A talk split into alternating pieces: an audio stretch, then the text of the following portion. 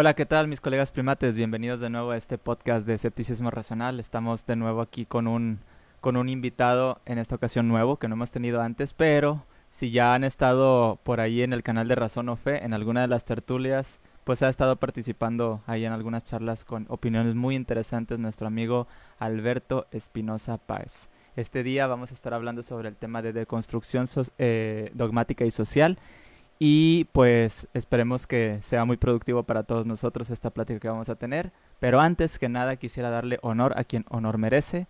Libres de dioses, invítame a pensar. La navaja de Hitchens y por supuesto aquí Escepticismo Racional. Estamos todos en conjunto haciendo una transmisión eh, simultánea para que este tipo de, de contenido pueda llegar a más personas. Entonces pues a todos los que estén aquí con nosotros viéndonos vamos a estar respondiendo preguntas en vivo al final del podcast para que dejen sus comentarios, tomando en cuenta que le vamos a dar prioridad a todos los que estén eh, comentando en escepticismo racional.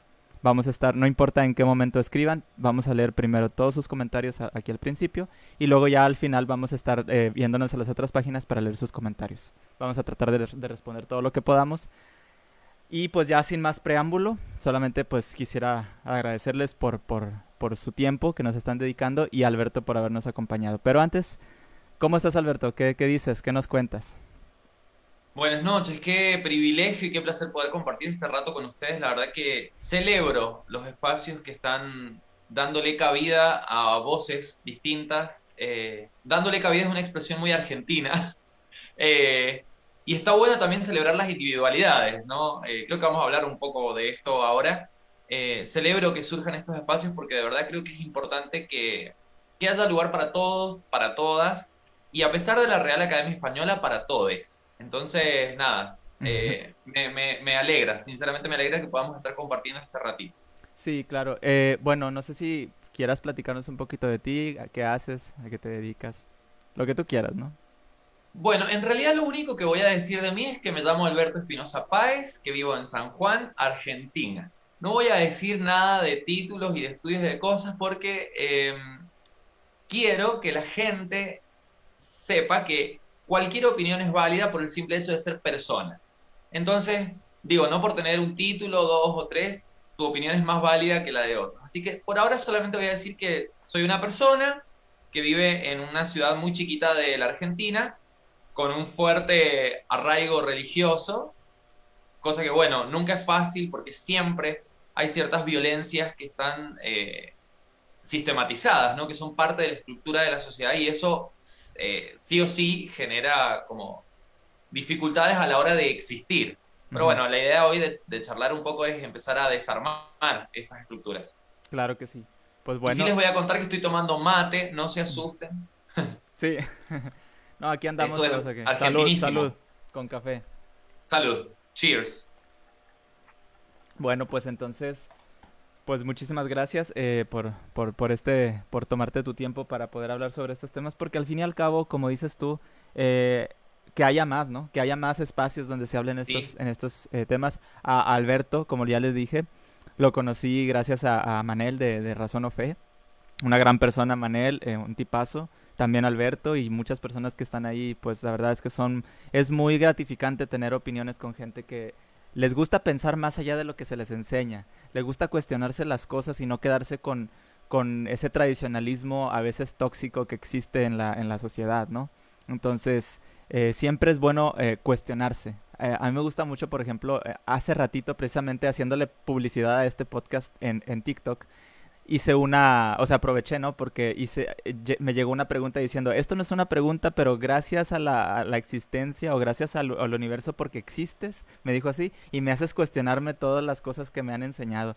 Y yo digo, qué bonito se siente, ¿no? Que alguien te, te, diga, oye, gracias a ti estoy cuestionándome las cosas y ya veo, ya veo el panorama de una, de una perspectiva distinta, ¿no? Entonces yo digo, ojalá y no me lo digan a mí, se lo digan a Alberto, se lo digan a Manel, se lo digan a Hereje, se lo digan a la navaja, se lo digan a todo mundo que hace pensar, que, que el pensamiento crítico predomina, no tanto por ser negacionista, porque una cosa es negar todo y así, ya lo hemos hablado eso antes en alguna ocasión por aquí, pero cuestionarse bien las cosas y, y, y no quedarse con una información que no tenga evidencia, ¿no? Sí, absolutamente. Aparte también yo creo que, bueno, antes nuestros antepasados primates eh, veían una sombra que se les acercaba y ellos no tenían tiempo de, de pensar en si la sombra era buena o era mala y tenían que correr porque lo más importante para ellos en ese momento era sobrevivir. Nosotros tenemos la posibilidad de cuestionarnos un montón de cosas y tomar decisiones racionales justamente eh, para poder elegir vivir mejor. Y eso es, creo que, todo un tema. Entonces, por eso te decía, celebro realmente que aparezcan estos espacios. Creo que eh, a todos los librepensadores, sobre todo en Latinoamérica, que es una tierra lamentablemente atravesada por el oscurantismo, se nos ha negado la posibilidad de tener una voz propia durante un montón de tiempo, porque si eres ateo es cosa del diablo, ¿no? Este, pobre, siempre pienso en el diablo como un personaje tan miserable, porque fue creado para que todo el mundo le eche la culpa de algo, ¿viste? Es como, o sea, eh, tener a quien señalar para no hacernos cargo de nuestras irresponsabilidades como personas. Eh, una función bastante trágica, digamos. Eh, creo, que, creo que está bueno empezar a generar estos lugares y, entender que todas las voces son escuchables. Acá hay una cantante muy conocida en Argentina que canta una canción y habla de esto de, de las voces que no tienen voz. ella está haciendo referencia a una problemática social, pero creo que también se aplica. Creo que es fundamental que, podamos, que podamos también eh, levantar nuestras voces y también hay como una doctrina dentro de los librepensadores y de los ateos y demás, como de, bueno, pero no lo digas para no molestar a nadie. Y mientras tanto, esto también es, una violencia sistematizada, porque de alguna manera uno no puede expresarse con total libertad y decir lo que piensa para no molestar a nadie, pero sin embargo sí, y esto me pasó personalmente en mi escuela secundaria, una escuela laica, eh, un 8 de diciembre nos obligaron a formarnos eh, como si viniera la bandera y traían una estatua de una virgen. Y se supone que esas cosas no deberían pasar porque la escuela era laica. Eh, por eso es que yo iba a esa escuela. Pero bueno, eh, hay que empezar como a desandar esos caminos para poder construir un camino que sea mejor para todos, porque si no, como sociedad hay algo que está fallando de manera grave. Entonces está bueno repensar las cosas está, está bueno repensarlo, cuestionarlo y realmente no quedarnos como, como decimos con lo, con lo que nos enseñan, ¿no? Sobre todo en espacios donde quieren obligar a la gente a hacer lo que quieren y eso es algo como dices tú, ¿no? O sea, e, es, es muy común el dicho, es que si no crees respeta. Yo bueno, o sea, yo, yo te respeto a ti como persona, pero si tus ideas no son respetables, no tengo por qué respetarlas. O sea, es tan, es tan así, ¿no? Igual como o sea, a veces yo siempre he dicho que la gente, no digo todos, o sea, porque mucha gente no lo hace con, con la mala intención, ¿no? Es cosa de, de, tradición, de cultura y así. Pero cuando, eh, cuando, unas, cuando la gente en general, que en su, en su mayoría es creyente, te dice Dios te bendiga, ¿no? Cosas así. O esas frasecitas, ¿no? Primero Dios, Dios te bendiga. O cuando te dicen de qué signo sos. Ándale. O sea, todo ese tipo de cosas dices, ok, pues si tú crees, o sea, ¿qué, sentirían ellos si, si, yo les dijera, si tú crees, respeta que yo no creo? ¿Me explico? O sea, uno no se queja de que ellos digan eso, pero ellos sí se quejan de que nosotros digamos, por ejemplo, pues no, pues yo no creo en Dios, ¿no? Por ejemplo. Y ahí es donde se viene como que el problema fuerte, ¿no? Yo creo que también hay una cuestión eh, que, o sea, tiene que ver con toda una, una, educación que hay a lo largo del tiempo, eh, que a vos te dice todo el tiempo que tenés que creer en algo porque también yo creo que esto de instalar una idea, sembrarla y hacerte pensar que uno no puede existir y ser feliz sin creer en algo, es una cuestión que atenta contra la individualidad, contra tu individualidad, ¿no? Y hay gente que me ha cuestionado y me ha dicho, pero vos no podés creer en nada. Y también me parece que por ahí estas cuestiones, ¿no? De imponer la religión y de, de imponerte esta, esta falsa idea del respeto, y de que no cuestiones nada, tiene mucho que ver con esto de, que vos eh, no les demuestres con tu simple existencia que sos una persona individual que pensás por vos mismo y que no tiene nada de malo, porque eso pone un poco como en duda toda esa estructura que ellos defienden a rajatabla y a capa y espada. Entonces hay una cuestión eh, de, de, que los hace tambalear también sus propias creencias. Eh, entonces se sienten amenazados, pero eso tiene que ver con las falencias de la estructura que ellos tienen y no necesariamente con nuestra existencia. O sea, ¿cómo se nos va a, señalar por el simple hecho de existir. Es filosóficamente algo ridículo. Pero bueno, eh, ha pasado en muchos aspectos a lo largo de la historia con muchos colectivos. Digo, cuando las personas afrodescendientes eran esclavizadas abiertamente, respaldadas por la Biblia, eh, o las, peor aún, las colgaban en las plazas eh, del sur en Estados Unidos, y era un espectáculo social ver cómo colgaban a una persona simplemente por ser diferente. digo, son extremos, pero son extremos que han ocurrido a la luz de la palabra del Señor. Eh, me parece terrible, pero es parte de la realidad que hemos atravesado a lo largo de los años. Por suerte hoy tenemos como una, una posibilidad, gracias a que se ha avanzado un montón en derechos humanos, que, a ver, acá vamos a hacer una salvedad, esto me parece buenísimo, pero eh, hay un montón de cosas más sobre las que avanzar. Digo, en Latinoamérica sacar a Dios de las constituciones, porque me parece que esta idea de que Dios es la moral y que todo lo que se sale de esa estructura está mal, que es un discurso muy de la iglesia, eh, tiene que ver con esta idea de, del pez que se sale de la pecera se muere. Entonces, eh, sigue siendo eh, una forma de violencia y es muy abusivo para todos los que están afuera de la pecera. yo, yo pensaba un poco, bueno, yo te cuento y les cuento a las personas que están conectadas del otro lado que yo estuve, fui líder en una iglesia evangélica durante cerca de 10 años, toda mi adolescencia y parte de mi adultez joven. Estuve por casarme, cosa que me parece, ahora me parece una locura, pero bueno, en su momento yo estaba muy enamorado. Eh, y creo que, mm, que haber transitado esta deconstrucción,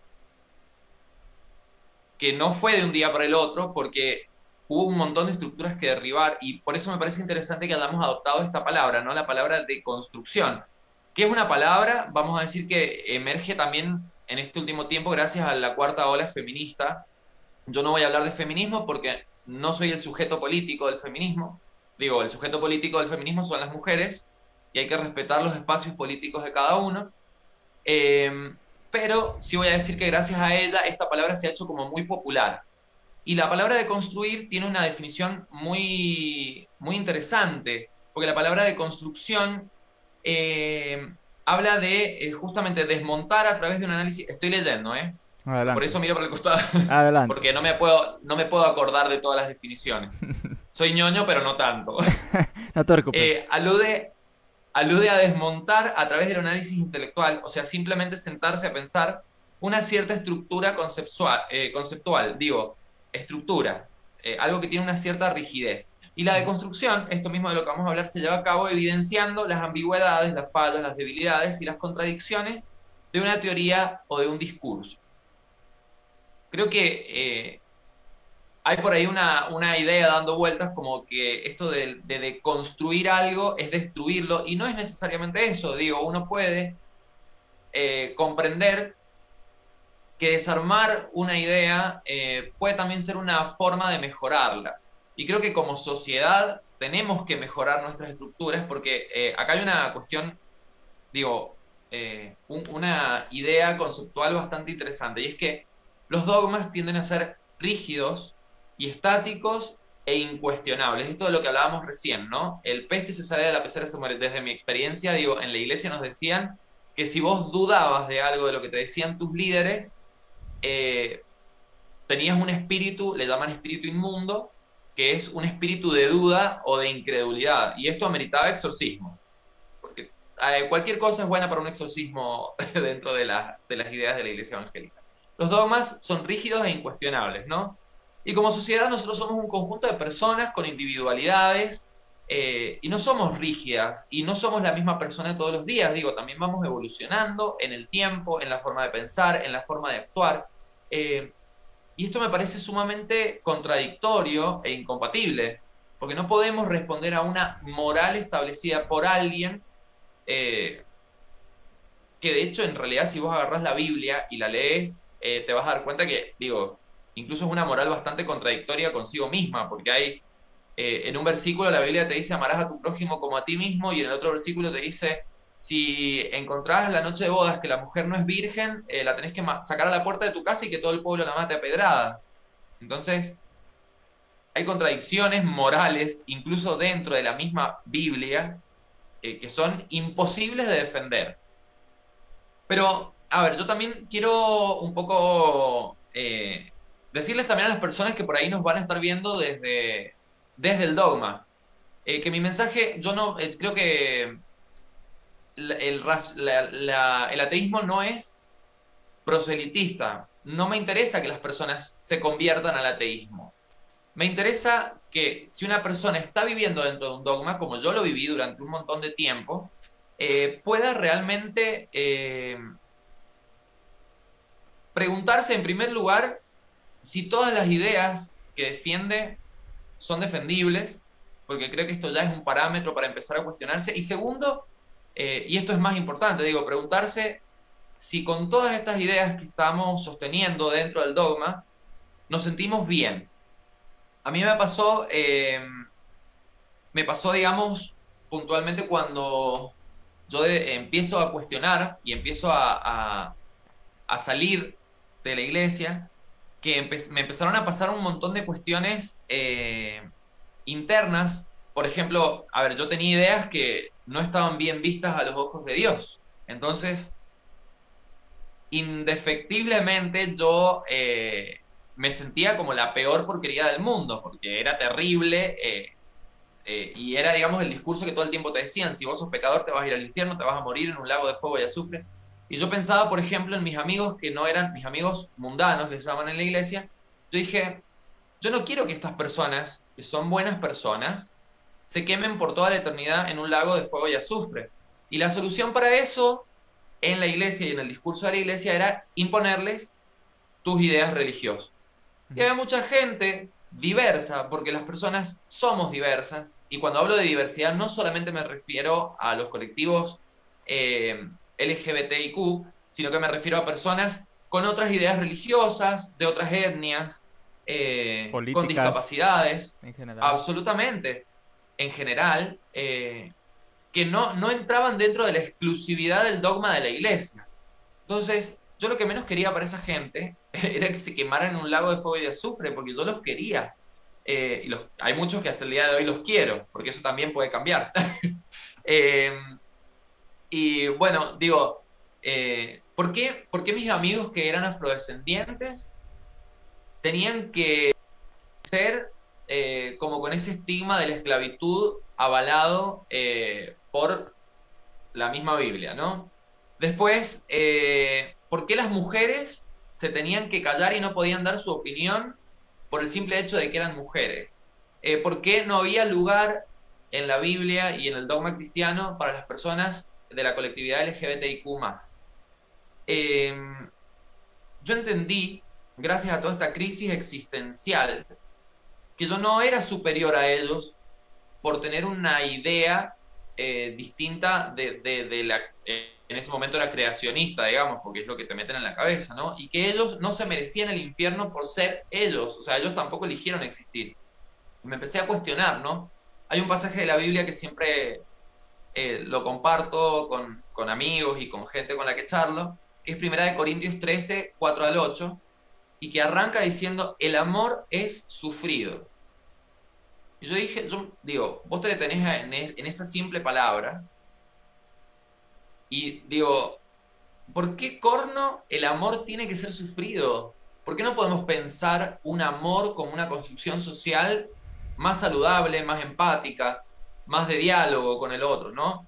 Y creo que eso para nuestras sociedades sería una herramienta fundamental, sobre todo a la hora de construir una sociedad mejor, más inclusiva, en donde realmente haya una solidaridad que sea más orgánica, porque esto, esta cuestión de, por ejemplo, de... Eh, qué sé yo, de, las cuestiones caritativas, ¿viste? Hay, tienen como un germen muy importante de mitigar culpas. Entonces aparecen estructuras que son supuestamente solidarias y van y les dan una, una bolsa de azúcar a gente que necesita, está pasando, atravesando necesidad y, y, se sacan fotos para que aparezcan en todas las redes sociales y para que todos vean lo bueno que es, el, que es lo, o lo buena que es la iglesia de Cristo, ¿no?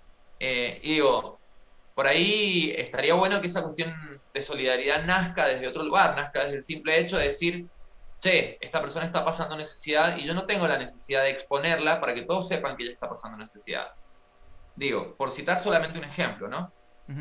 Entonces creo y, sostengo que estaría bueno como pensar por ahí una forma de, de amor y de que sea un poco más saludable. Aparte, pensemos, ¿no? Que qué clase de amor a usted condena a un lago de fuego y azufre. O sea, es como. Eh, es bastante tóxico, es, bastante tóxica esa idea del, amor de Dios, ¿no? A veces, eh, a veces piensan, por ejemplo, que, el, Dios del Antiguo Testamento era un Dios tirano y un Dios así muy, muy fuerte con sus reglas, que sí lo era, cuando tú lo, pones, te pones a verlo desde esa perspectiva. Y dices, pero vino, vino Jesús a cambiarlo todo. Y dicen, es que Jesús vino a, promulgar el amor y, todo, y incluso hay, hay, hasta religiosos que dicen, incluso la gente que, que, no sea heterosexual, Dios te dice, ama a tu prójimo y hasta a tu enemigo como a ti mismo, y por eso ahorita seguimos la doctrina de Cristo. Pero olvidan una cosa, a partir de Cristo, a partir de Cristo se vino la idea del infierno. O sea, a partir de porque los eh, en el Antiguo Testamento que se pensaba de, de, los muertos iban a descansar con sus antepasados y ya eso era lo que se pensaba eso es lo que creen los judíos ellos no creen en una resurrección en vivir en un paraíso no se menciona eso pero viene Jesús y dice sí todo paz y amor y no sé qué pero si no haces lo que yo te digo te vas a destruir en el, infierno dices, eh, oye, o lo mejoró o lo, empeoró. O sea, vino más tirano que antes, Con, como, como lo dice la Biblia, ¿no? Lobo en piel de oveja, ¿no? Vino, vino así. Y, que es aún mucho peor, porque digo, a ver, igual supongamos que el Dios del Antiguo Testamento tiene una intención distinta a la del Dios del Nuevo Testamento le hace Cristo, ¿no? Que para empezar ya teológicamente estamos mal parados porque teológicamente son la misma persona. Eh, Bipolar. Que se manifiesta, claro, haga terapia, señor. Son la misma persona que se manifiesta de maneras distintas, ¿no? Eh, supongamos que las intenciones son distintas. Bueno, en Deuteronomio hay un momento en el que el pueblo de Israel está trasladando el arca del pacto de los israelitas y el arca eh, lo llevaban, era una, un cofre de madera bañado en oro que tenía dos ángeles que se tocaban las, las alas. Eh, para mí el diseñador de eso, eh, o sea, era de la comunidad LGBT, lo tengo que decir. ¿Por qué? ¿Por qué? ¿Por qué? dilo, dilo. Porque era, era, una, era una locura llena de oro y cosas brillantes y piedras preciosas. Todo el pueblo de Israel había ido a poner ahí plata para que diseñaran eso y realmente en la tapa habían dos ángeles tocándose las alas. Obviamente dos ángeles todos musculosos y hegemónicos tocándose las alas. No eran dos ángeles gorditos como después Botero los redibujó. Entonces eh, estoy delirando también. Entonces, bueno, eh, digo, se va a caer el, arca mientras le están trasladando y hay una persona que sale corriendo y trata de agarrar el arca para que no se caiga. O sea, tenía una buena intención, porque ese arca, e, esa, caja, eh, era un, un, símbolo del pueblo de Israel, un símbolo de la presencia de Dios. La gente sale corriendo y tratan de agarrar el arca y cuando va a agarrar el arca le cae un rayo de parte del Señor mismo y lo mata. Entonces, digo, eh, ideológicamente lo que a vos te da a pensar es que a Dios tampoco le importan las intenciones que vos tengas.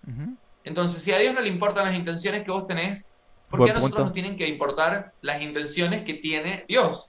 este, hay toda una cuestión muy romantizada alrededor del amor de Dios y de todas estas cuestiones tan, tan rígidas y tan poco reales, ¿no? Sí, sí, de eh, yo creo que, a ver, eh, hay mucha ficción escrita en la Biblia eh, y, yo entiendo, digamos, que uno acude a la ficción a veces para explicar lo inexplicable.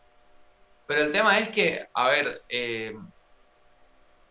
tarde o temprano, cuando aparece una explicación racional para un montón de cosas, digo, irracional, cuando digo racional, y acá voy hacer una salvedad, respaldada por una teoría científica, entendiendo que una teoría es algo que se ha probado simultáneas veces, desde, hablando de métodos científicos específicamente, es decir, es poco cuestionable, eh, que, un poco te desestructura lo demás, eh, las respuestas por ahí que te dan desde la, desde la cuestión religiosa son todas faltas de, de suficiencia como para convencerte. A ver, esto de que pasa, se muere alguien por coronavirus y te dicen, era voluntad de Dios.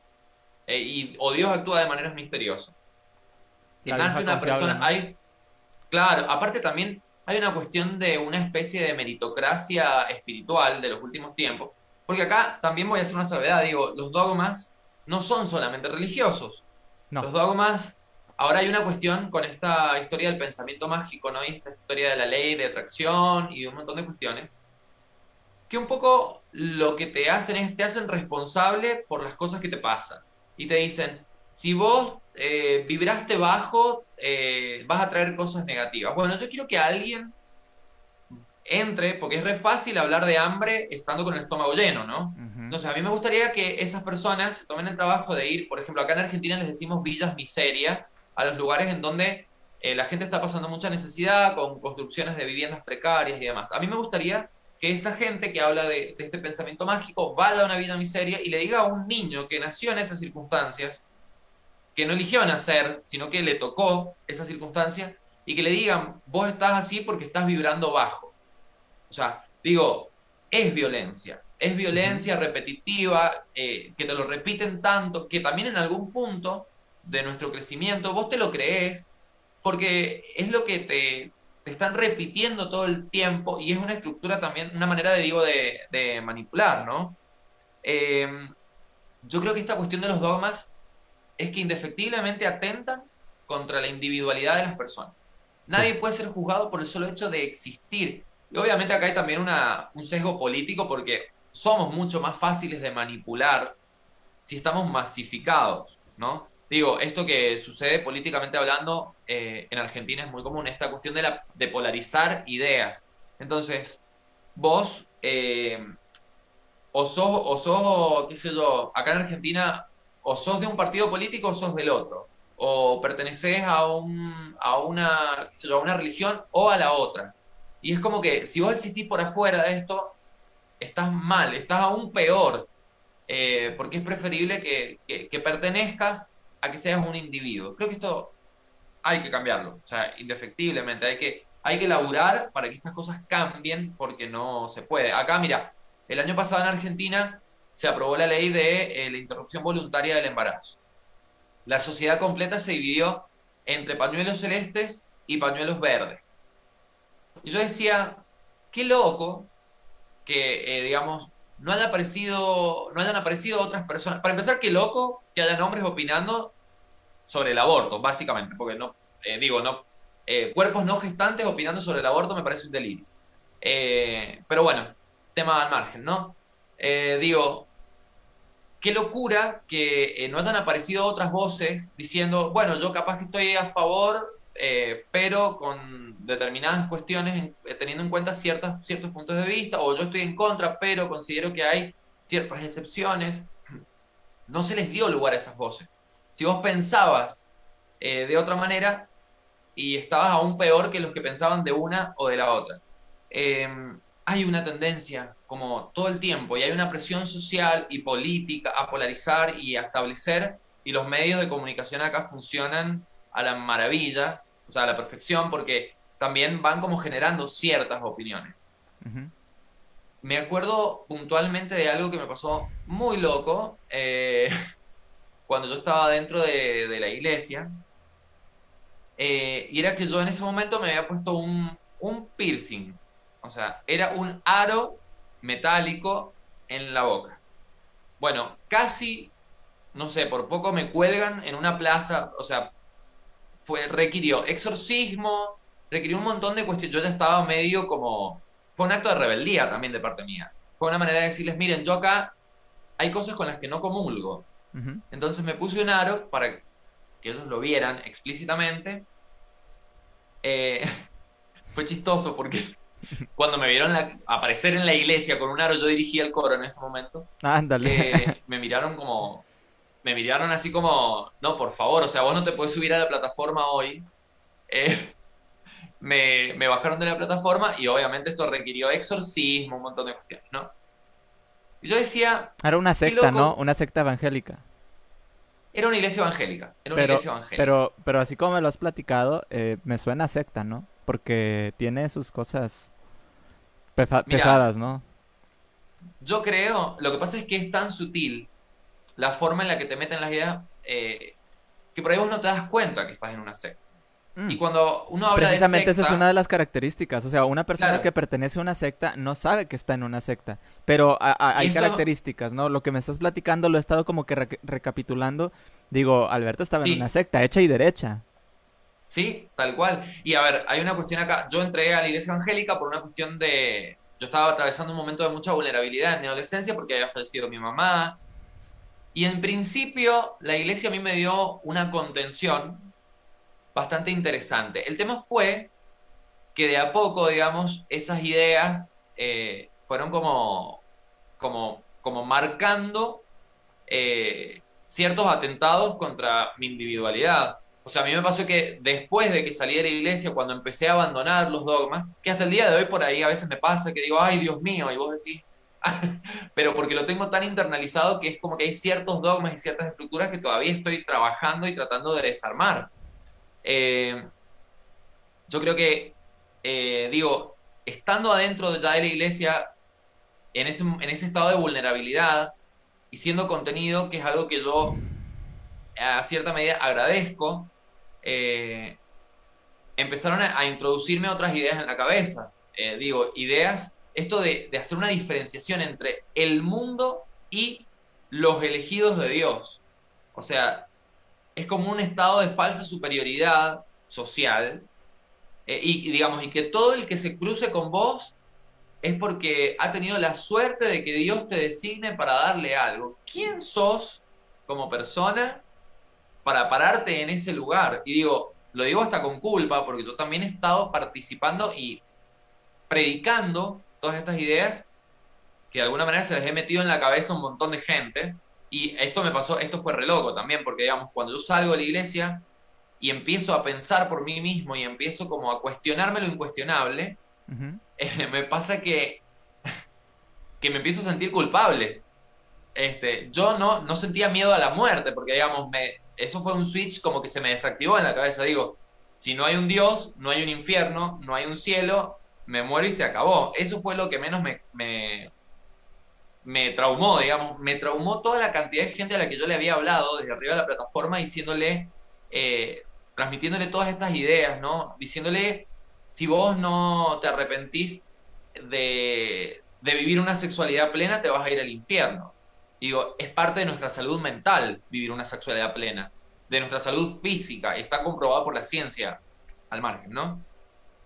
Digo, creo que hay un montón de cuestiones eh, que tienen que, mira, hacíamos, me acuerdo patentemente de una situación muy, que lo conté en, los otros días estuvimos grabando con, con los chicos de, eh, de otro podcast, digamos, y les contaba la misma anécdota, pero porque la he recordado hace poco, ah, eh, hacíamos algo que se llamaba encuentros.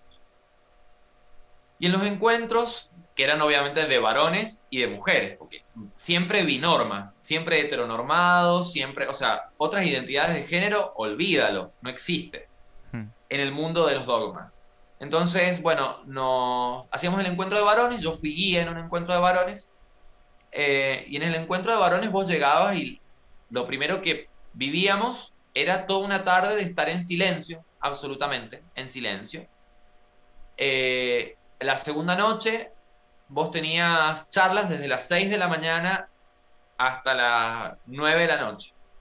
O sea, te levantaban, vos habías estado toda una tarde en silencio, te acostabas a dormir a cierto horario y te tenías que levantar el otro día a las 6 de la mañana cansadísimo, a sentarte, a escuchar a alguien que te, habla, te habla, te habla.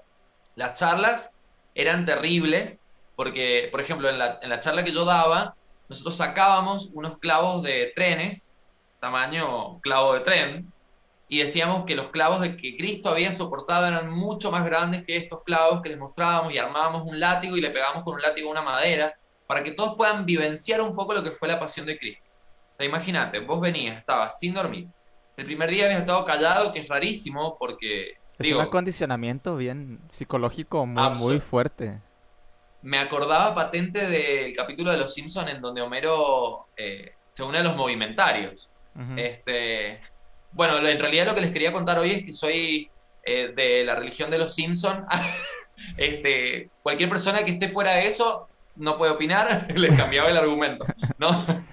venía encubierto a predicarles los síntomas. No, bueno, y a ver, en esos encuentros, particularmente cuando yo ya era guía, nos pasó que cayeron unos flacos, eh, eh, unos chicos, digo, de otra ciudad a hacer el encuentro de varones. Y en los encuentros obviamente no se podía fumar, no se podía tomar alcohol, la comida era la que había. Y me acuerdo patente de que estos chicos habían caído al encuentro medios engañados por la persona que los había llevado y llevaban una caja de 10 atados de cigarrillos para los cuatro días que duraba el encuentro. Que en la última noche tenía un exorcismo que creo que creo que ni eh, Steven Spielberg se hubiera animado a tanto, pero bueno, en fin, eso al mar. Eh, entonces, claro, en un momento los flacos estos estaban desesperados por fumar, porque el que fuma y es adicto sabe que eh, cada cierto tiempo uno necesita la nicotina. igual no fumen, no es algo recomendable. Yo se los digo desde la experiencia personal, pero bueno, cada quien, ¿no? y estos flacos nos decían, yo no vine acá para dejar de fumar.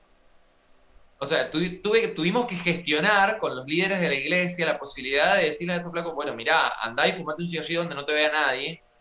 Eh, y, digamos, hasta ese nivel de violencia, ¿no? Y a ver, esto pasa, lo viví yo en la iglesia evangélica.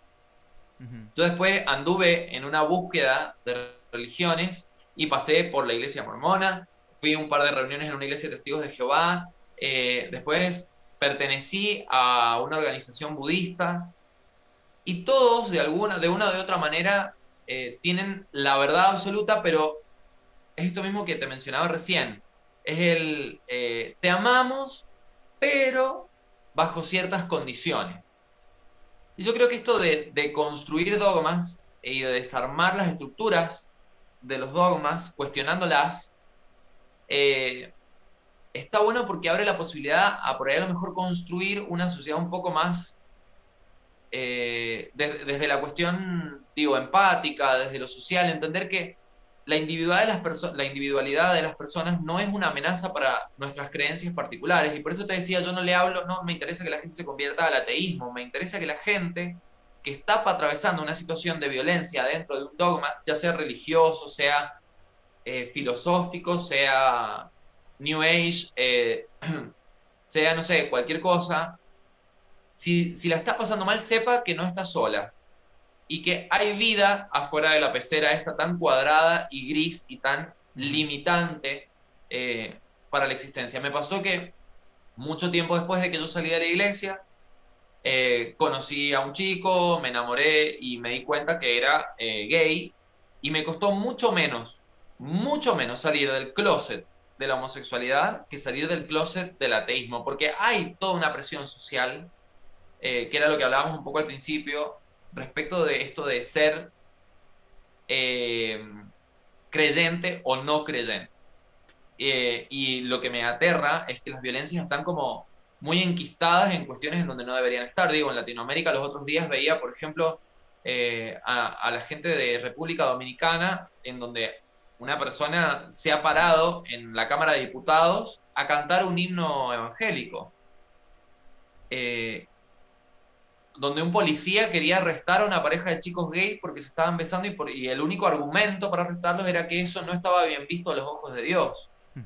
Eh, digo, estas cosas no pueden seguir sucediendo. Hay que empezar a cuestionarlas eh, porque creo que la sociedad ha evolucionado y la sociedad se va volviendo más compleja eh, a medida que pasa el tiempo y aparte los dogmas, estos dogmas también han ido cambiando con el tiempo, porque si no, habrían un montón de mujeres apedreadas en las plazas, eh, un montón de personas, eh, a ver, dentro, del, dentro de la misma sociedad judía, digo, no, no, deberían comer chancho, no deberían comer un montón de cuestiones que, se han normalizado porque la sociedad es compleja y está mucho más allá de esas cuestiones tan rígidas y tan estructuradas que me parecen eh, que, van quedando obsoletas. Eh, en el año, en, los 80, cuando apareció esta cuestión del VIH, que obviamente lo usaron para condenar a la comunidad homosexual, no estaba permitido, eh, o sea, era una, era una condena social, ¿por qué? Porque por culpa de ellos había aparecido el VIH y, a ver, no estaba permitido dentro de los cánones de la iglesia el uso de preservativos. Y los preservativos fueron fundamentales para evitar la propagación del virus y capaz que una pandemia, digo la del VIH, que podría haber durado mucho menos, duró 40 años, eh, porque bueno, no se aplicaron, no, no hubo una prevención eh, adecuada, gracias al discurso de un montón de gente que estaba en contra de eso, digo, eh, gente que se murió sola en hospitales en condiciones infrahumanas porque nadie los iba a visitar porque estaban señalados por, el, por, por, estar infectados con un virus que, a ver, nadie desea enfermarse, nadie elige enfermarse. Eh, y, son cosas atroces que han sucedido a lo largo de la historia y que me parece que también estaría bueno que cuestionemos. Sí. Digo, sin irnos más lejos. No, no, y, y, eh, o sea, todo lo que platicas me llama bastante la atención por, por el hecho de, de cómo, cómo hay un, todo un sistema y cuando hablas, bueno, me voy a ir un poquito atrás de lo que estabas comentando, así, de las pocas cosas que puedo, que me acuerdo así de, como para señalar unas cosas en específico, por ejemplo, cuando hablas de la deconstrucción, ¿no? Hablas de que usamos este término de la deconstrucción. Una vez yo hablando con un amigo que ya participó también aquí en el podcast, eh, Leonardo Albarrán, me, eh, platicando en privado me decía, a veces para construirnos o para reconstruirnos debemos destruirnos a nosotros mismos. O sea, tenemos que destruir toda esta construcción, esta, esta mm, forma en la cual hemos sido adoctrinados por el, por el tradicionalismo, por la cultura, por, por nuestros padres, como, ellos fueron también criados y todo ese tipo de cosas. Entonces tenemos que ir viendo que tanto la moralidad, y, ese es un tema muy curioso, ¿no? El tema de la moralidad, eh, en, mi, en mi opinión, es subjetiva, ¿no? porque al final todo depende de, de, en qué momento se esté viviendo. O sea, hace 200 años la moralidad era, era distinta a la de 100 años y la de, y la de hace 100 años es distinta a la que es hoy.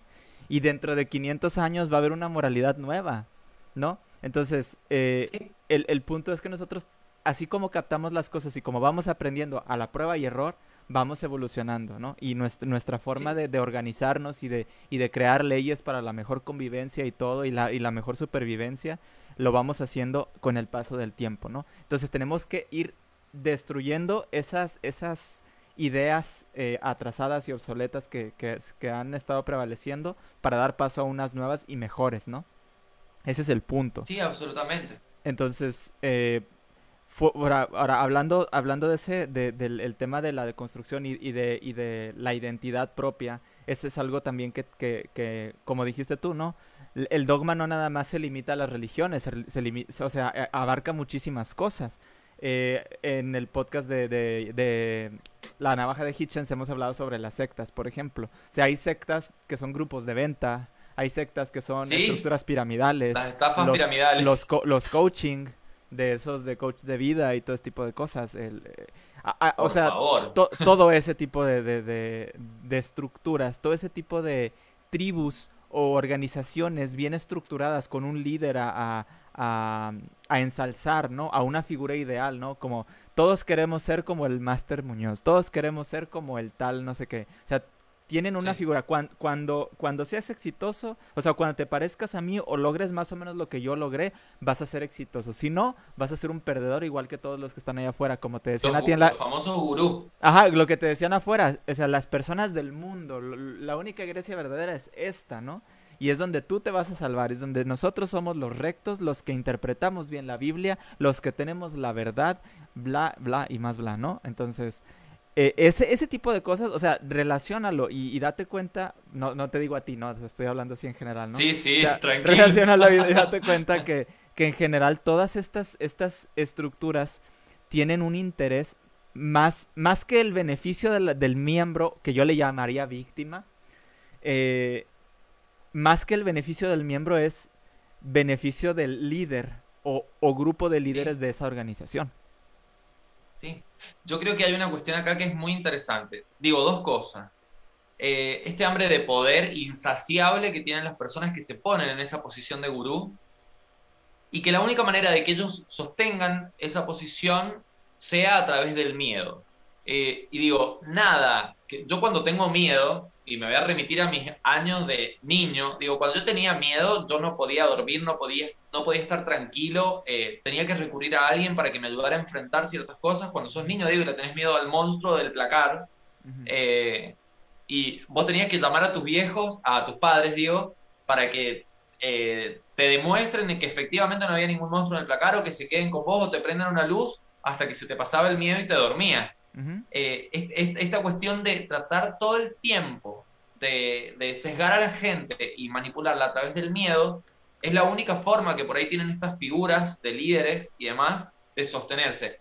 Y el poder también que, que, adquieren desde la cuestión económica, porque si yo te estoy diciendo, en una iglesia donde hay más de 5.000 miembros, por nombrar, digo, hay iglesias, en Argentina hay iglesias mucho más grandes que 5.000 miembros, pero si yo te estoy obligando a que vos me des una parte de tu sueldo, eh, y obviamente, bueno, ha pasado ahora hace poco que eh, también en República Dominicana ha sido un escándalo eh, estos pastores que son de una iglesia evangélica, que han estafado al Estado y que vivían en unas mansiones, o sea, regalo de cumpleaños del hijo de uno de los pastores era una mansión increíble. Y vos decís, bueno, digo, eh, el Papa Francisco se sienta en una silla bañada en oro, porque es el representante de Dios en la tierra. Y digo, es como, ¿y la humildad? ¿Y, Y, la vocación de servicio? ¿Y la vocación de servicio? ¿Y esto de tratar de acercar a todos? ¿Qué pasó con todo ese discurso? es como insostenible. Y por otro lado, también la cuestión de la moralidad esto me parece muy interesante esto que mencionas de que es algo relativo y que, y que digamos, va cambiando también. Yo, la pregunta que siempre les hago a las personas, porque de una vez que salí de, eh, de, la iglesia, pasó mucho tiempo hasta que yo decidí poner en mis redes sociales que yo era felizmente ateo. Eh, ¿Qué digo? Creo la, la felicidad es una construcción que se construye momento a momento, hay momentos donde estás alegre, estás triste, es otra historia. Pero cuando puse que yo era felizmente ateo, me bombardearon un montón de ex miembros de la iglesia porque yo estaba como, había decidido ponerle cara a mi ateísmo, ¿no? Eh, y ellos me decían, vos sos una moral, vos sos una persona que no tiene moral, por eso te has salido de la iglesia. Y que yo decía, yo pensaba, y de hecho se los he dicho un par de veces, sin ánimo de violentarlos tampoco, pero intentando que, que lo, que, que al menos se lo cuestionen. Digo, eh, ok, yo estoy en contra de, la figura que ustedes tienen de Dios. Ese Dios tiene el poder porque es un Dios todopoderoso, entre comillas, que ya es ridículo de por sí el concepto, pero supongamos, el Dios de ustedes es todopoderoso, actúa de, de maneras misteriosas, bla, bla. Ese Dios tiene la posibilidad de acabar con el hambre en el mundo y no lo hace. O sea, esa es la diferencia entre la moral de tu Dios, eh, o sea, del, digo, del Dios de ellos, y mía, si yo tuviera el poder de evitarle el hambre a todo el mundo, se lo evitaría. Pero los caminos de Dios son inescrutables.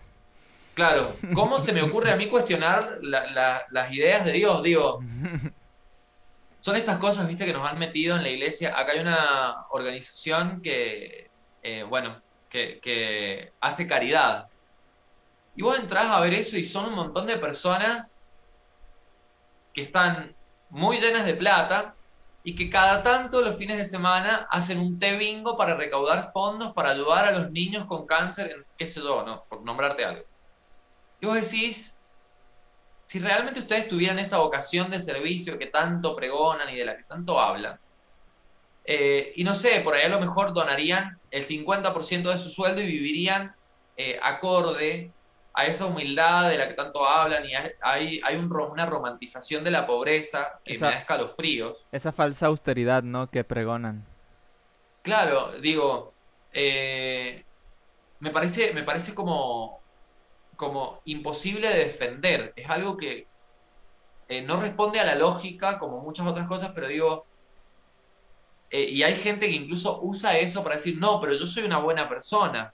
Mira, acá pasó algo muy interesante hace no mucho tiempo en San Juan, y es que un grupo de chicas trans, todas trabajadoras sexuales, en medio de la pandemia, pusieron un comedor infantil en una zona alejada de la ciudad que se llama, eh, se llama La Bebida, es como, acá le decimos departamento, sería como un estado.